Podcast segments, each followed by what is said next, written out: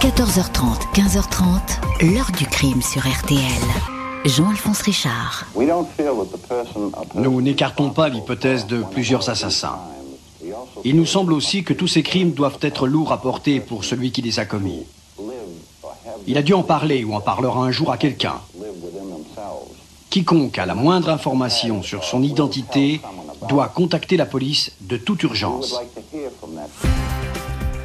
Bonjour, Albert De Salvo n'est pas un nom spontanément cité quand on évoque les tueurs en série. On le connaît davantage sous son surnom, l'étrangleur de Boston. Au milieu des années 60, 13 femmes qui semblent avoir été choisies au hasard, jeunes ou âgées, blondes ou brunes, blanches ou noires, toujours seules, étouffées, le plus souvent avec des banilons. La police va avoir bien du mal à suivre le parcours de ce criminel de l'ombre qui peut frapper dans n'importe quel quartier ou banlieue de cette grande ville de la côte Est. Invisible, insaisissable, il entre sans effraction chez ses victimes au point que la police va longtemps se demander s'il n'y aurait pas plusieurs tueurs. Il va falloir des années pour que De Salvo délivre une ahurissante confession qui va faire de lui le coupable idéal et permettre à la ville de reprendre son souffle. Mais qu'a-t-il vraiment raconté sur ses exploits? Est-ce bien lui et lui seul qui est derrière cette effroyable série de meurtres? Et si la vérité était tout Question posée aujourd'hui à nos invités. 14h30, 15h30. L'heure du crime sur RTL. Aujourd'hui, dans l'heure du crime, retour sur l'affaire de l'étrangleur de Boston, une série de femmes violées et assassinées en ce début des années 60. Dans cette ville américaine, un mode opératoire identique, un tueur méthodique. Le tout premier acte se joue au printemps 1962. Ce jeudi 14 juin 1962, juste avant 19h, Juris Slessers, 23 ans, frappe à la porte de l'appartement 3F au numéro 77 de Gainsborough Street, une rue tranquille non loin de l'opéra de Boston. Juris vient retrouver sa mère, Anna, une veuve de 55 ans qui fait beaucoup plus jeune que son âge. Elle est couturière dans une maison de décoration. Juris n'obtient aucune réponse, il patiente 40 minutes dans le hall de l'immeuble, puis se décide à pénétrer dans l'appartement. Il entend de la musique classique, le Tristan et Isolde de Richard Wagner. Il fait quelques pas, le corps de sa mère est là, face à lui, au sol, sur le dos, peignoir grand ouvert. Anna Slessers s'apprêtait à prendre son bain, étranglée avec la ceinture du peignoir. L'officier Jim Mellon de la police de Boston est le premier sur les lieux. Le fils effondré pense que sa mère s'est pendue. Hypothèse rapidement exclue par le légiste, Anna Slessers a bien été étranglée. Tout d'abord avec une ceinture d'homme qui s'est rompue, puis avec le cordon d'un peignoir. Elle a été violée, sans doute avec avec un objet. Rien n'a été volé. 15 jours après ce meurtre, l'officier Jim Mellon est appelé dans un autre appartement de Boston, au 1940 Commonwealth Avenue. Cette fois, c'est une kinésithérapeute de 68 ans, Nina Nichols, qui a été tuée. Sa robe en flanelle rose est remontée jusqu'à la taille. Deux banilons noués entre eux lui en serrent le cou. Elle a été violée avec une bouteille de vin. L'appartement est sans dessus-dessous, mais il s'agit d'une mise en scène, rien n'a été volé. 30 juin au soir, quelques heures après le deuxième meurtre, la brigade criminelle de Boston tient une réunion d'urgence, mais elle n'a guère le temps de s'interroger. On lui signale un troisième meurtre de femme au numéro 73 de New Wall Street à Lynn, la grande banlieue de Boston. La victime, Helen Blake, est une infirmière de 65 ans. Des voisins ont essayé de la joindre depuis la fin de matinée, mais son téléphone sonnait dans le vide. Ils l'ont retrouvée sur le ventre, sur son lit, uniquement vêtue de sa veste de pyjama rose. Son pantalon est au sol. Elle aussi a été étranglée deux bas nylon noués comme un garrot. Le meurtrier a également enserré son cou avec un soutien-gorge. Cette fois, les parties intimes ont été mutilées. En charge de ces meurtres qui se suivent et se ressemblent, le détective Jim Mellon et ses collègues sont désemparés. Dans deux cas, il y avait des échafaudages sur la façade des immeubles. Ils ont pu aider le meurtrier à pénétrer sans effraction dans l'appartement. Mais Impossible de connaître les noms des ouvriers qui ont travaillé dans ces immeubles. C'est une main-d'œuvre non déclarée qui change chaque jour. Après le troisième meurtre, les journaux font leur gros titre sur le tueur au banilon. Un début de psychose s'empare de Boston. La police conseille aux femmes seules de se méfier des démarcheurs, des visiteurs imprévus. La consigne est de ne jamais ouvrir sa porte à un étranger. On ignore alors que le 28 juin, l'étrangleur a fait une quatrième victime. Marie Mullen, 85 ans, a été découverte sans vie, victime d'une crise cardiaque. L'enquête va établir qu'elle est en fait morte de peur face à l'agresseur qui s'apprêtait à l'étrangler. Le standard de la police de Boston est submergé par les appels et les dénonciations. Une équipe de 50 inspecteurs formés à la boxe et aux arts martiaux est mobilisée pour traquer jour et nuit l'étrangleur. Un psychiatre le décrit comme un homme de petite taille, souffrant d'un complexe d'infériorité un psychopathe et pervers sexuel, sûrement schizophrène, et qui va continuer à tuer tant qu'on ne l'arrête pas. Et sur ce dernier point, eh bien, ce fameux psychiatre, qui évidemment n'a jamais vu euh, l'agresseur en question, ce fameux psychiatre ne se trompe pas puisque l'étrangleur euh, va continuer à tuer encore et encore. Neuf victimes vont suivre. Impossible à arrêter jusqu'à, évidemment, qu'il commette une erreur. Les criminels commettent toujours une petite erreur à un moment donné. Eh bien, on raconte tout cela euh, dans la suite de l'heure du crime. Bonjour, Kazé Sherman. Hello, Mr. Richard. Merci beaucoup d'avoir accepté l'invitation de l'heure du crime. Vous êtes euh, journaliste aux États-Unis, auteur du livre Rose for Mary, The Hunt of the Real Boston Strangler. Alors je traduis une rose pour Marie, euh, la chasse du véritable euh, étrangleur de Boston. Ça a été publié aux éditions Northwestern University Press. Ça n'est pas traduit en français. Et la dernière victime en question dans cette série, on va en parlera un peu plus tard, c'était Marie Sullivan. Et Marie Sullivan, eh bien, c'était tout simplement votre tante. Donc vous êtes intéressé, c'est presque une histoire de famille avec vous, Kazé euh, Sherman. Vous vous êtes intéressé euh, à cette histoire. Alors là, on revient au, printemps, à l'été, printemps-été, on va le dire comme ça, 1962 à Boston, dans cette ville tranquille qui va euh, presque du jour au lendemain basculer dans la terreur. La ville de Boston ressemblait à n'importe quelle ville américaine en 1960. Les femmes ne fermaient pas leurs portes à clé, c'était tranquille, pas beaucoup de criminalité. Mhm. Jusqu'en 1962, quand Anna Slezert a été retrouvée morte chez elle. La peur est alors tombée sur Boston. Des femmes étaient traquées, assassinées. Mhm. On parlait de Jack l'éventreur. Tout le monde était terrorisé. Et on le comprend bien, puisqu'effectivement, cet homme, il, sème la terreur et dans les quartiers les plus divers de la ville. On a l'impression qu'Azé Sherman qui se ressemble, ces crimes. En fait, les crimes ne sont pas identiques. La seule chose qui les relie, c'est que les victimes ont été étranglées, mais chaque fois de façon différente.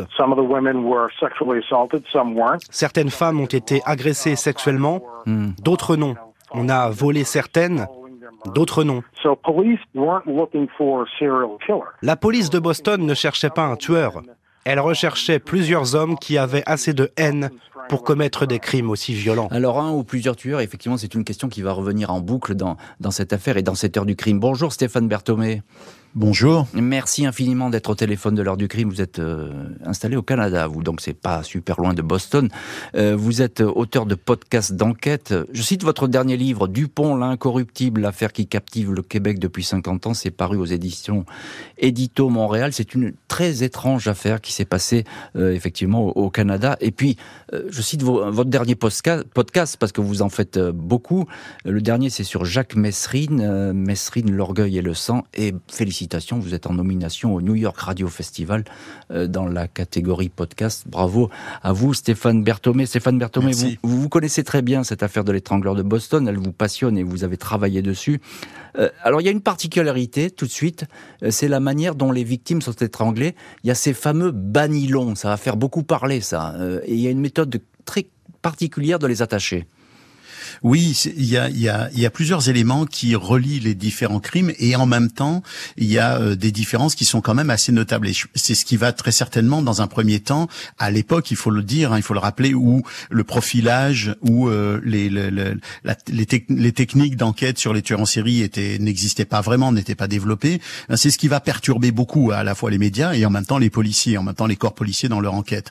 Et c'est vrai que le fait que ce soit très régulièrement des vêtements ou des banylon en particulier qui soit utilisé pour étrangler les victimes va ressortir très très régulièrement dans ces affaires-là. Alors il y a, il y a un détail aussi qui est, qui est intrigant et euh, là c'est le cas pour tous les cas, pour tous ces meurtres de femmes, c'est que euh, l'assassin ou le meurtrier, euh, on ne sait pas s'il connaît ses victimes, en tout cas il entre sans effraction. Il n'y a aucune serrure qui a été brisée, aucune vitre cassée. On a l'impression qu'on lui ouvre la porte chaque fois.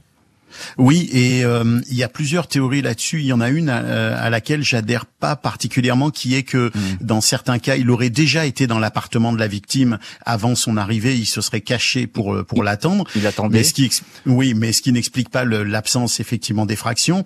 l'autre l'autre hypothèse qui qui semble beaucoup plus crédible et qui d'ailleurs est une hypothèse qui qui, qui existe dans beaucoup de, de ce type de cas, c'est qu'il se soit fait passer pour quelqu'un. Il y a d'ailleurs un enquêteur de l'époque qui explique que bah, vous savez, il suffit de passer un coup de fil euh, à, la future victime en disant euh, bonjour, c'est la compagnie du téléphone ou bonjour, c'est la compagnie Intel, on vient pour faire une réparation, pour que quand dix minutes après quelqu'un ah toque à la porte, eh bien la personne soit tout à fait disposée à ouvrir sans aucune méfiance. Et d'ailleurs, le suspect dont on va parler, euh, euh De Salvo, est, est connu pour avoir utilisé ce type de technique-là, hmm. en, l'occurrence, dans d'autres dans d'autres affaires et dans de très nombreuses affaires. Ça s'appelle de la ruse, hein, tout simplement. Voilà, c'est une, une, infraction qui est qui est fondée sur la ruse. Euh, Casey Sherman, journaliste américain, et vous connaissez euh, très très bien cette affaire. Vous avez écrit un livre dessus.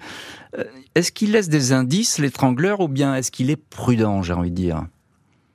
Uh, Non, les tueurs. Je dis bien ah, les tueurs n'ont laissé aucune preuve. Ils ont réussi à pénétrer facilement dans les appartements, assassiner les femmes et repartir sans laisser aucune trace derrière eux.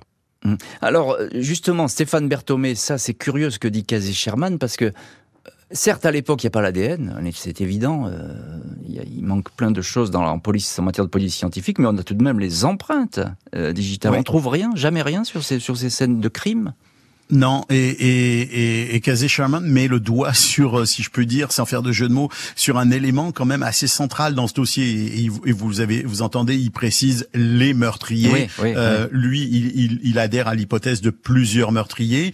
Euh, euh J'imagine qu'on en reparlera. Moi, ce qui me, ce qui me, ce qui, ce qui m'embête un petit peu avec cette hypothèse-là, c'est que autant on peut imaginer qu'un meurtrier a un mode opératoire bien préparé et qu'il évite de laisser des empreintes à l'époque, mais si on multiplie les, les, les meurtriers et les agresseurs, hmm. on multiplie les chances de laisser des indices. Et ce que vous disiez tout à l'heure, c'est qu'effectivement, il n'y a quasiment eh aucun indice, ou en tout cas à l'époque, les technologies ne permettent pas de trouver des indices. Et c'est important ce que vous dites évidemment, Stéphane Berthomé, parce que ça explique peut-être beaucoup de choses. Quasi Sherman, encore une question. La presse euh, fait rapidement de ce personnage, de cet étrangleur, euh, une espèce de vedette dans les journaux. On va, on va parler que de lui, et également dans les journaux presque de toute l'Amérique. L'affaire a défrayé la chronique, à Boston, mais aussi dans tout le pays, voire à l'époque dans le monde entier.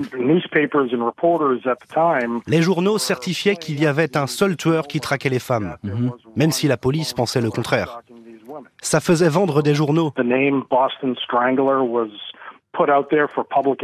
C'est comme ça que le nom de mhm. l'étrangleur de Boston est né. Et malheureusement, il est resté célèbre.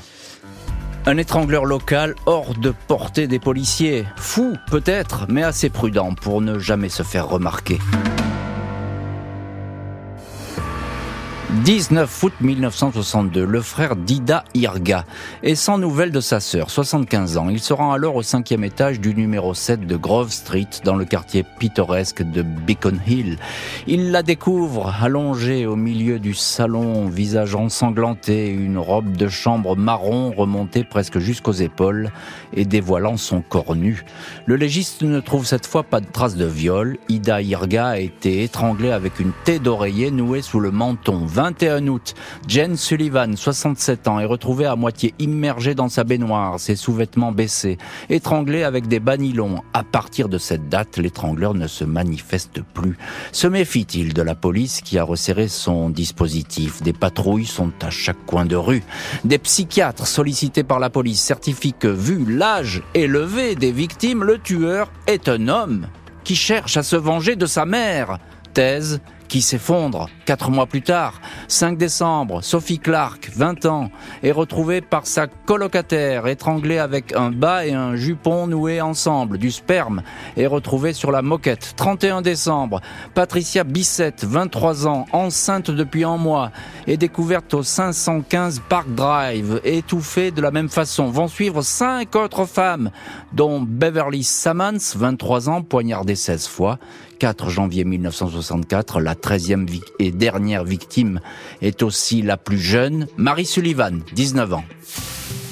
Les policiers pensent désormais que l'étrangleur de Boston n'est peut-être pas un seul et même homme. Les détails divulgués dans la presse ont pu inspirer d'autres meurtriers, des copycats comme on dit.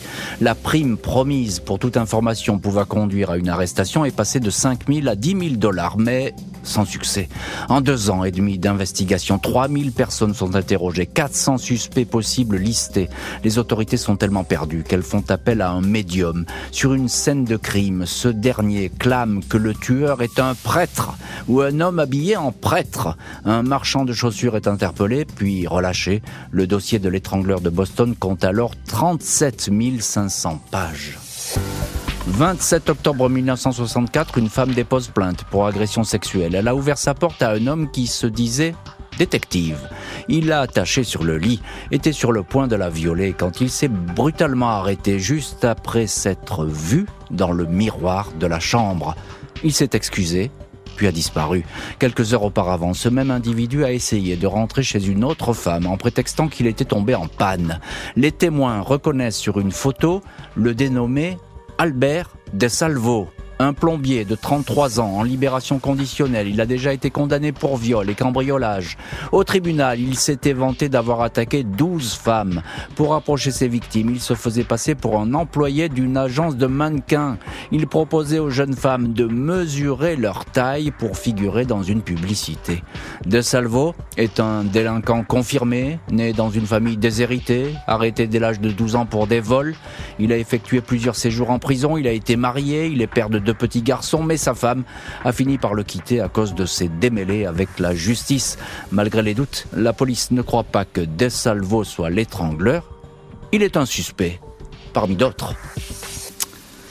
Et De Salvo est en prison où il est accusé donc de cette longue série d'agressions sexuelles, mais curieusement, il n'apparaît pas effectivement dans le costume de l'étrangleur de Boston. Il va falloir qu'il y aille de sa confession pour qu'il fasse figure de suspect numéro un dans ce dossier. Alors que va-t-il raconter eh bien, on va voir tout ça dans les prochains chapitres euh, de l'heure du crime.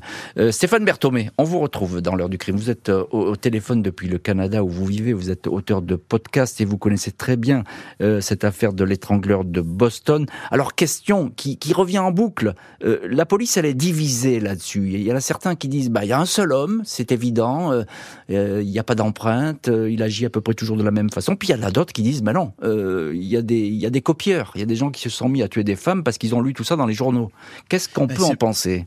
Et c'est vrai que la police, à ce moment-là, elle exprime tout à fait le, le, le, la vision qu'on avait de ce, de ce type de crime. C'est-à-dire que, euh, comme on est au premier temps du profilage, ce qui ressortait dans ce premier temps-là, c'était de dire, OK, mode opératoire identique, euh, type d'agression identique, victimologie, c'est-à-dire type de victime identique, on a un seul homme. À hmm. partir du moment où on divergeait de ça, euh, ça devenait plus compliqué dans l'esprit, dans l'esprit des policiers, dans l'esprit des, des, des, des personnes qui commençaient à penser un petit peu en termes de profilage. Et on disait, ben non, c'est mhm. pas possible, les victimes. Et on voit dans cette affaire-là. On a des victimes qui ont 19 ans, des victimes qui ont 80 ans. On a euh, toute une victimologie qui est extrêmement différente. Mhm. On n'a même pas de, on n'a même pas de zone géographique euh, assez claire, en tout cas homogène. Donc euh, tout, tout est différent, à part quand même quelques éléments centraux. Hein, la façon dont les victimes sont agressées, euh, les, le, le, le, matériel utilisé pour les étrangler, etc., etc. Le mode mhm. opératoire dans son ensemble est quand même très concordant donc euh,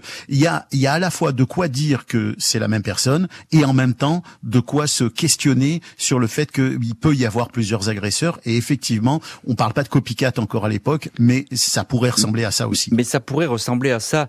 Euh, alors Stéphane Berthomé, je, l'ai dit euh, à l'époque, bah ils vont pas par avec le, dos de la cueillère. J'ai envie de dire les, les policiers de Boston parce qu'il y a 400 suspects qui sont listés.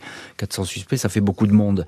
Euh, curieusement, ce De Salvo, bah, il y a beaucoup de choses qui peuvent correspondre à l'étrangleur de Boston, notamment la manière dont il peut rentrer par ruse euh, dans les logements, dans les appartements.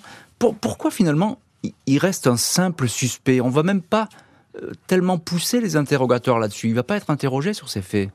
Ça, c'est une excellente question parce que De Salvo, il a le profil de l'emploi, si je puis dire. Euh, il est, on sait, il est, on l'appelait, vous, vous l'avez raconté, on l'appelle l'homme au maître ou le mesureur. Le mesureur, c'est ça. On l'appelle aussi euh, euh, le, le, le, réparateur parce qu'il s'est fait passer à de nombreuses reprises pour un réparateur. Donc, il a commis et c'est reconnu et il est condamné pour ça des crimes qui sont des crimes tout à fait identiques, sauf que euh, les victimes ne sont pas assassinées dans la plupart des cas donc il est reconnu pour avoir le même mode opératoire, le même type mmh. d'agression euh, dans, dans, dans, dans, certains cas, mais effectivement ne va pas jusqu'à euh, étudier complètement son profil pour se dire mais est-ce que c'est lui qui finalement est l'auteur de ce crime? Moi je pense que c'est c'est notamment sur le fait que on a on a deux types de crimes. On a des victimes qui mmh. sont laissées en vie et on a des victimes qui sont assassinées. Et ça, euh, je pense que dans l'esprit des policiers de l'époque, ça représente un, un gap, une sorte de passage comme ça qui ferait la différence entre deux types de tueurs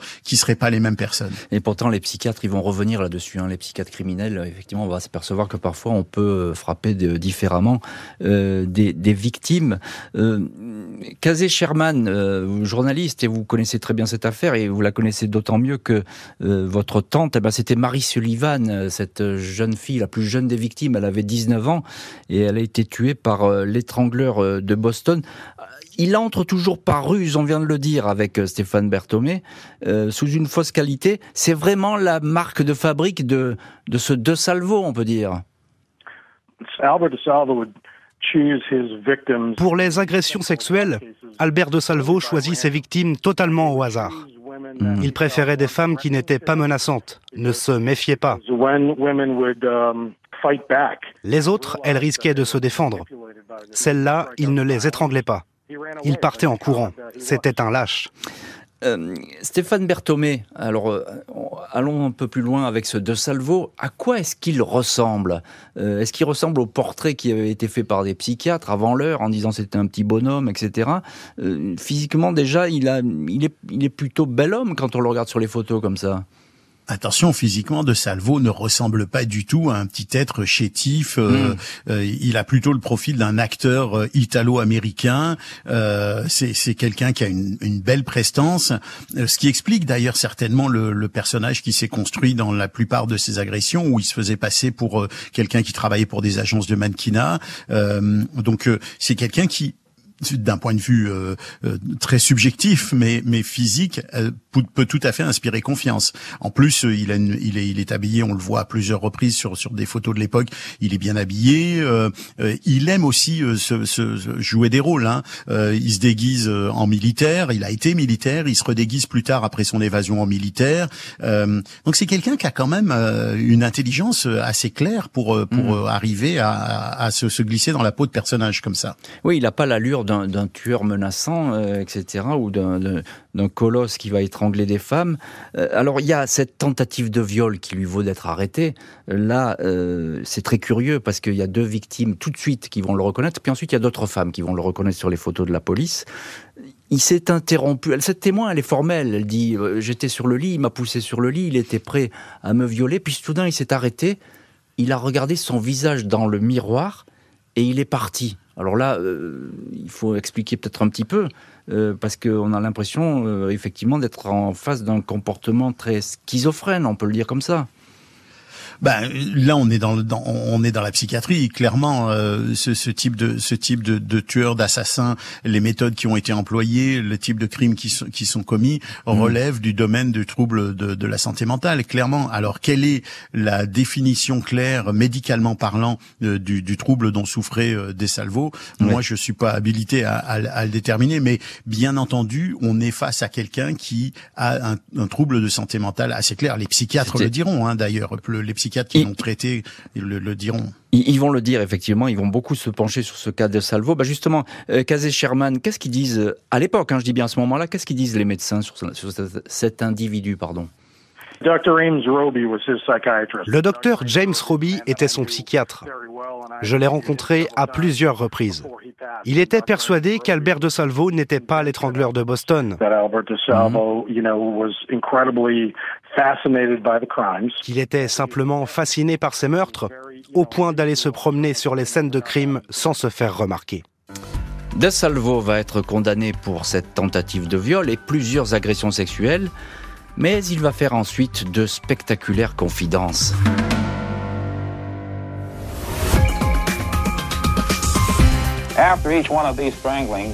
À chaque nouveau meurtre imputé à l'étrangleur, nos ventes de chaînes de sécurité, de verrous de tout type, augmentent considérablement. Tout le monde est très nerveux et les gens ont peur. Les femmes ne sortent plus de chez elles. Incarcéré à la prison de Bridgewater dans l'attente de son procès, De Salvo se révèle comme un détenu instable. Lors d'une comparution devant le juge, il se plaint de persécution, affirme entendre des voix. Il partage sa cellule avec le dénommé Georges Nassar, un individu qui voue une haine farouche aux femmes.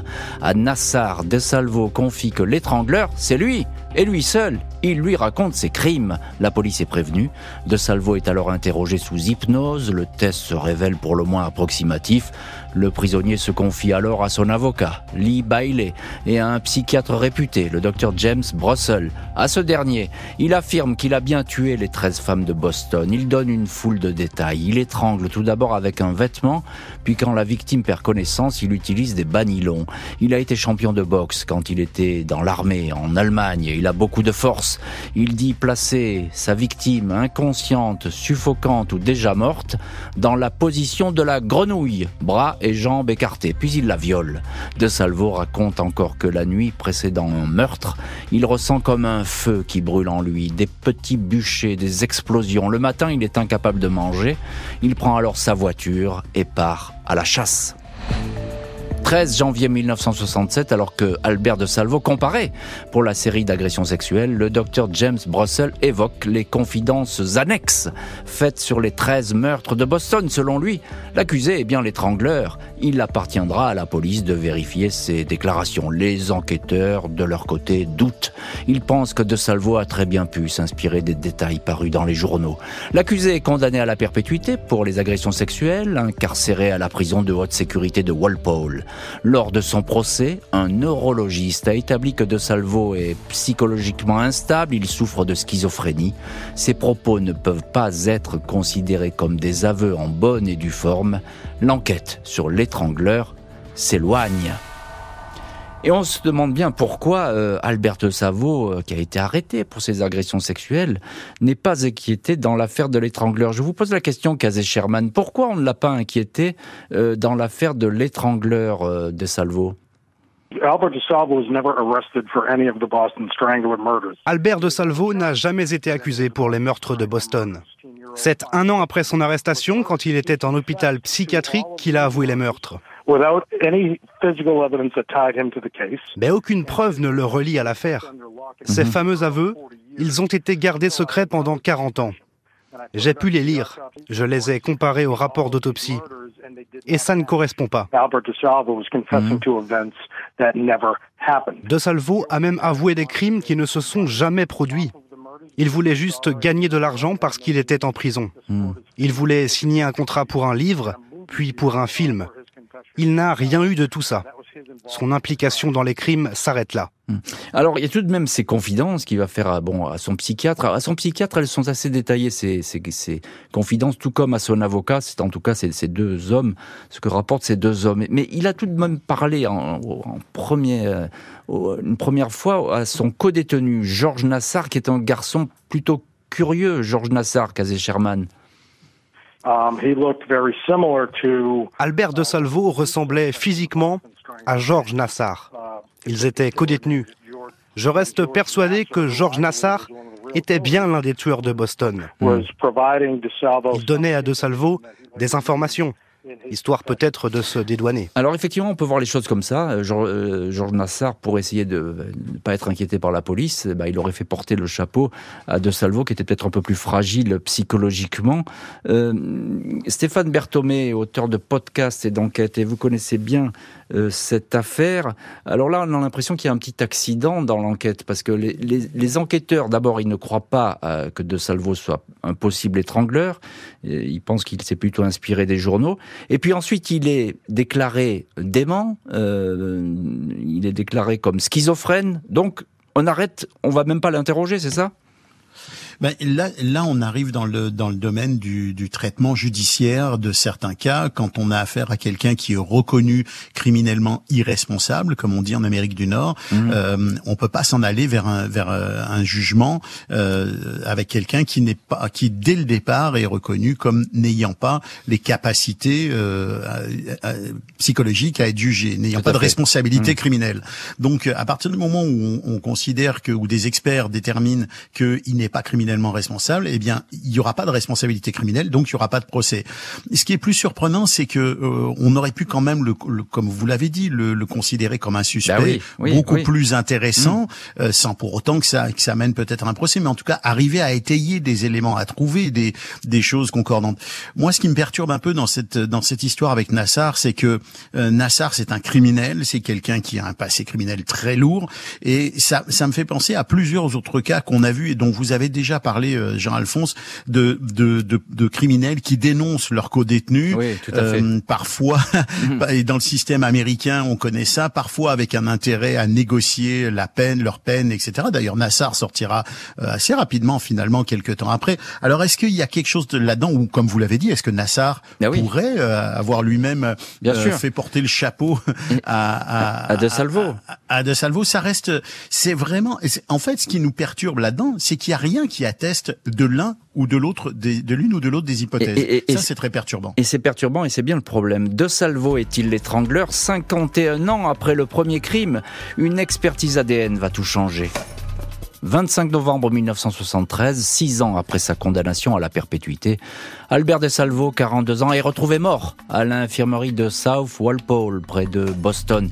Il a été frappé de plusieurs coups de couteau par un co-détenu. Selon son avocat, son client a été tué parce qu'il écoulait des amphétamines à moitié prises, attirant ainsi la défiance d'un gang. De Salvo, déclaré schizophrène et l'un des possibles suspects dans l'affaire de l'étrangleur, meurt sans jamais avoir été questionné dans ce dossier. Il affirmait pourtant que le tueur en série, c'était lui. 11 juillet 2013, 40 ans après la mort d'Albert de Salvo, la police de Boston fait une annonce explosive. Les enquêteurs ont exhumé des scellés du dossier de l'étrangleur pour les soumettre à un test ADN. Beaucoup de pièces ont été détruites ou sont détériorées, mais une couverture marron, tachée de sperme, a traversé le temps. Elle se trouvait près du corps de Mary Sullivan, 19 ans, la plus jeune des victimes, tuée le 4 janvier 64 dans son appartement sur Charles Street. L'ADN masculin inconnu de la couverture est bien celui de Albert de Salvo. Il a été comparé à une bouteille d'eau bue par son neveu et récupérée par un policier. Le chef du laboratoire de la police de Boston est satisfait. La science a donné des réponses, dit-il. La procureure générale du Massachusetts, l'État de Boston, affirme Nous avons sans doute résolu l'un des plus célèbres mystères criminels du pays. Et la police euh, scientifique triomphe grâce à l'ADN. On est là donc 40 euh, ans après la mort euh, d'Albert de Salvo. 50 euh, ans environ après les, après les crimes de Boston. Le corps d'Albert de Salvo va d'ailleurs être exhumé. Alors cette trace ADN sur la dernière scène de crime, sur euh, à côté du corps de Marie euh, Sullivan, c'est une preuve accablante. Euh, Sherman, Marie Sullivan, c'était votre tante. C'est pour ça que vous connaissez aussi si bien cette affaire et que vous y êtes intéressé de si près jusqu'à écrire un livre qui hélas n'est pas traduit en français. Est-ce que cette euh, ADN, c'est une preuve ou ça peut pas être le hasard, c'est pas possible?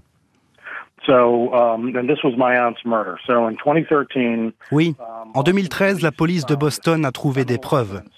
De l'ADN sur une couverture qui se trouvait dans l'appartement de ma tante. ADN qui a matché avec celui d'Albert de Salvo. Mais avant ça, il y avait eu une autre expertise. Un autre ADN avait été retrouvé sur le corps de ma tante. Et là, cet ADN ne matchait pas avec de Salvo. Hmm. Alors ce que je crois, c'est que De Salvo est entré dans l'appartement après le crime. Il était sexuellement fasciné par ces crimes, comme un voyeur. Mais ce n'est pas pour autant un meurtrier le tueur n'était pas Albert de Salvo. Alors ça, c'est Casey Sherman, ça c'est votre effectivement votre théorie. Évidemment, on la respecte. Même ça, les thèses, elles sont un petit peu diverses euh, dans cette affaire. Stéphane Berthomé, auteur de, podcasts d'enquête, et votre dernier podcast d'ailleurs, c'est sur Jacques Messrine. Euh, il faut l'écouter. Ça s'appelle Messrine, l'orgueil et le sang. Euh, Stéphane Berthomé, qu'est-ce qu'il faut penser de, de, de cet ADN Parce que il est sur cette scène de crime, mais sur les autres scènes de crime, on le retrouve pas. Pourquoi? Parce que les éléments ont disparu? Beaucoup d'éléments ont disparu. On le sait dans les, affaires de cette époque-là, énormément d'éléments avaient tendance à disparaître au fil mmh. des années. Euh, d'ailleurs, on pensait pas à la conservation des éléments tels qu'on les envisage aujourd'hui, hein, d'un point de vue euh, mmh. de la police scientifique. On les préservait pas comme il fallait. Euh, il y avait souvent des, des ADN qui étaient contaminés, souvent des preuves qui ont été contaminées. Là, en l'occurrence, c'est difficile de penser à un ADN, à une preuve contaminée puisque l'ADN qui a été collecté, c'était du sperme. Donc mmh malheureusement là dans ce cas-là euh, on peut pas euh, aller sur la théorie de la contamination. C'est vrai que ce que ce que ce que dit votre invité Kazé Sherman est est intéressant parce que ça soulève le point de oui on trouve un ADN qui correspond à De Salvo mais est-ce que ça veut dire que De Salvo a tué euh, euh Mary Sullivan? C'est pas sûr. C'est pas ça, ça n'est pas une, preuve de c'est pas un fait de, de cause à effet. C'est pas parce qu'il se il se trouvait sur la scène de crime et c'est vrai que Kazé Sherman le, le rappelle de façon extrêmement objective il était à un moment donné sur cette scène de crime, mais est-ce que ça fait de lui le meurtrier? Bah, C'est une autre question. On revient à chaque fois toujours à ces, à ces interrogations. Euh, est-ce que c'est lui Est-ce que c'est pas lui? Il était là. Il tourne toujours autour des sujets. Mais, mais, est-ce qu'on peut le considérer comme un, un voyeur criminel finalement, quelqu'un qui viendrait hanter comme ça les scènes de crime? Moi, personnellement, ça me paraît un petit peu bizarre. Hein, pour eh ben, dire, disons que, d'un point de vue d'un point de vue purement matériel, et là je me replace dans la peau de l'ancien enquêteur que j'ai été il y, a, il y a, très longtemps. Oui, ça, vous êtes un euh, ancien policier, c'est vrai. Euh, ça demande, ça demande quand même une sacrée conjonction de d'éléments de, et de et de et de temps pour que euh, ce gars qui est un pervers sexuel se trouve ou, ou découvre une scène de bah crime qui vient d'être commise avant que la police elle-même ne la découvre, qui s'introduise dans la scène de crime sans que personne ne le voit, qui ressort de cette scène de crime après avoir commis son affaire, son affaire et que et que voilà, il s'en tire comme ça. Ça me semble quand même un peu tiré par les cheveux, euh, à moins que à moins qu'on puisse envisager qu'il y avait plusieurs agresseurs, plusieurs criminels qui agissaient de concert, ce qui n'est pas exclu. Une espèce de complicité, mais bon, quand il y a beaucoup de personnes, vous le savez bien mieux que moi, Stéphane Berthomé, ça finit par parler et on finit par avoir certaines confidences. Casé Sherman, on vous retrouve dans cette heure du crime. Alors vous connaissez bien le frère d'Albert de Salvo, Richard de Salvo. Lui, il est persuadé hein, de, de, de l'innocence de son frère.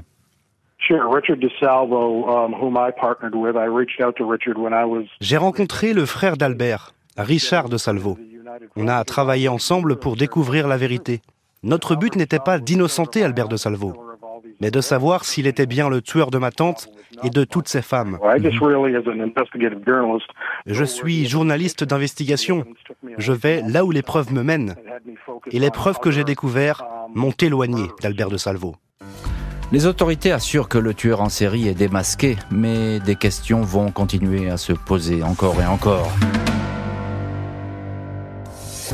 La découverte d'une trace ADN d'Albert de Salvo sur la 13e scène de crime ne met pas un terme aux interrogations et aux polémiques. Des experts, des policiers assurent qu'il y a plusieurs étrangleurs de Boston. L'ancien profiler du FBI, Robert Ressler, indique ainsi que les crimes diffèrent souvent les uns des autres. Il est inconcevable qu'ils aient été commis par un seul et même individu, affirme-t-il. Suzanne Kelly, une documentaliste qui a beaucoup travaillé sur le dossier, affirme elle aussi que les meurtres ont été commis par plusieurs hommes. Deux semaines avant d'être tué en prison, Albert de Salvo avait écrit à sa famille pour leur euh, indiquer qu'il revenait sur ses déclarations et qu'il n'était pas l'étrangleur de Boston. Il avait raconté tout ça à la demande de son avocat, mais il promettait de faire de nouvelles révélations. Déroutant de Salvo jusqu'à la fin, on ne va pas savoir qui est vraiment ce, personnage. Euh, Stéphane Berthomé, vous êtes l'un de nos invités aujourd'hui dans l'heure du crime. La mort emporte de Salvo. J'ai envie de dire, bon, à la fin de sa vie, il a dit que c'était pas lui, mais comme il disait le contraire euh, dix minutes auparavant, euh, c'est difficile à suivre. La mort l'a emporté. Pourquoi est-ce qu'il aurait finalement avoué tous ces crimes? Pourquoi?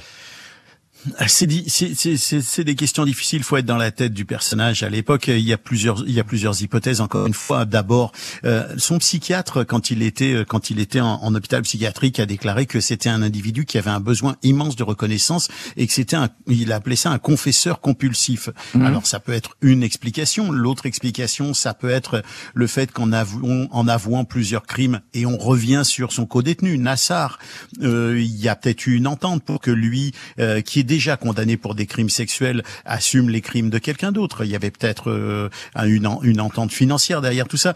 Euh, ça, ça, ça, reste un point quand même vraiment euh, vraiment compliqué à, à, à déterminer. Il faut pas oublier quand même une chose, euh, c'est que quand De Salvo est arrêté en 64, les crimes s'arrêtent.